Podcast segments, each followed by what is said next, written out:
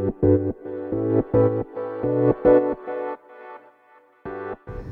はようございます。なつきです。えっと私3日間ですねまた旅に出ておりまして何をしていたかというとえっと土曜日にちょっとあの自分のね師匠とかがいるまああのコミュニティ師匠とかがねされているコミュニティの忘年会があってまあ翌日に講義っていうことでまあそれは参加しようって前から決めてたのでまあそれに参加する。でまあそれが夜からなのでまあ土曜だしお昼にあの東京でね仲のいい子たちと忘年会したいなと思ってでずっと思ってたのにえー、と数日前にね 声をかける。いろんな人に声をかけてそう急遽忘年会になるっていう。そうギリギリ族なんですけどね。うんっていうのをやってって予定してたら今度その前日の金曜日の夜にですね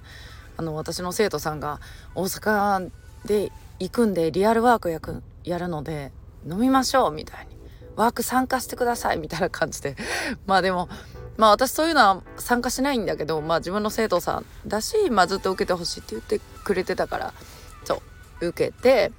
うんっていうねその大阪東京東京っていう3日間ででまあ月曜日に帰ってくるっていうね。そう。でそのワークの感想もね今度シェアしたいなと思うんですけど今日はねその3日間の中でまあ一つ、えーと、印象に残ったことについてお話ししようかな。でこれは学びというよりもそのまあお昼に仲良しで集まろっかって言った時の話かな。でなんかえっ、ー、とそのことはまあ今年、えーと、知り合って、まあ、結構その飲みの場で知り合ったからねわーって一気に仲良くなってすごい明るい子なんだけどでなんか私は楽しいのが好きみたいな感じ。で ねそう。そしたらなんかその子と一緒に入ってるコミュニティの中でその子がスポットライトを浴びるような出来事がありましてまあそれが何かっていうとまあ簡単に言ったらダンスみたいな感じかな。ダンスで自己解放するみたいな感じかな。そう。そしたらなんかそこのねあのー、ところでそれがまあわーってなんかちょっと話題になって一気にバーって盛り上がったんですよ全体でね。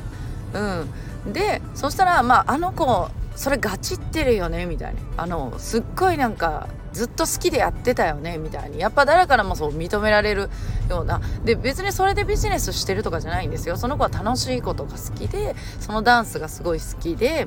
なんかその自由に踊るみたいなやつね。うん。でそれにをなんか好きでやってたらなんかそういう風にスポットライトが当たってじゃあなんかリーダーでこうなんかみんなでやろうよみたいな感じでまあそれもねその中でもなんかそのビジネスっていうよりかはもうこういう楽しむみたいな感じ、うん、で私はなんかそれをねわすごいなと思ってあのよかったよかったって私が言うのはおかしいんだけどなんか自分が好きで一生懸命やってたことがある日突然予想もしないような展開で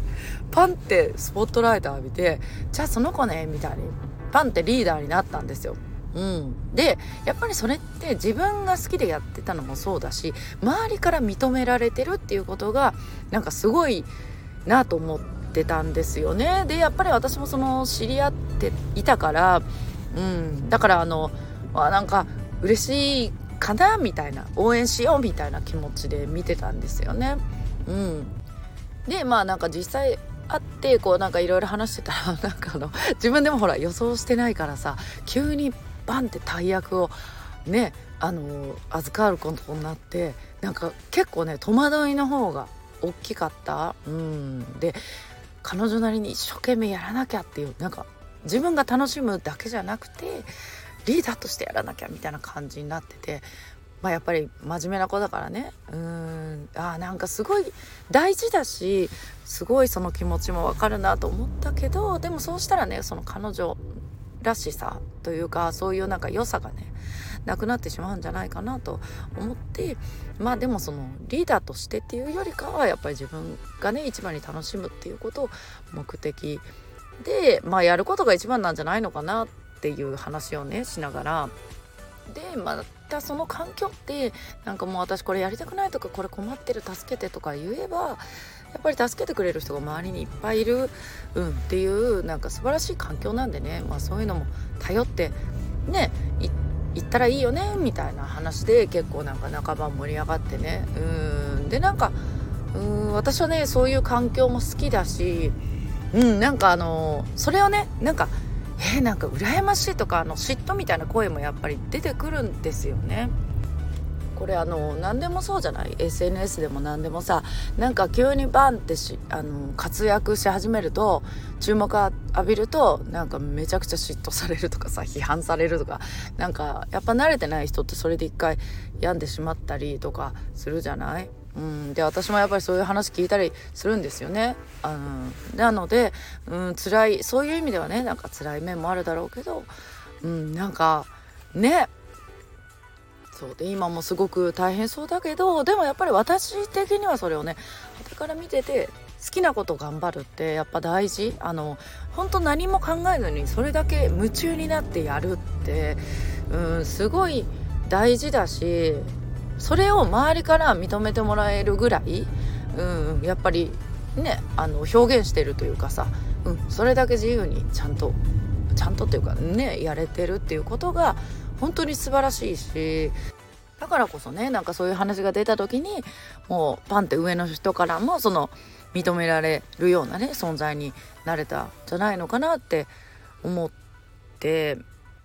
うんなんかあのちょっと前に読んだ小説ねここで話したかもしれないけどあの星読みの小説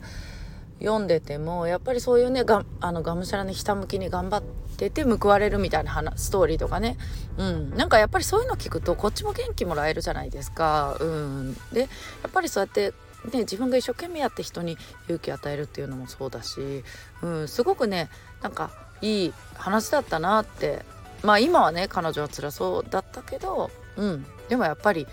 本当にいい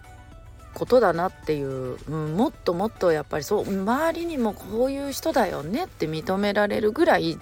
全力を出し切るっていうのはねなんかすごい大事だなと思ってね今回また改めてね間近で見させてもらえたからねうんすごいそれを感じました。ということでね今日はあの東京3日間の旅の中で感じたことの一つとしてねシェアさせてもらいました。タイトルをつけるなら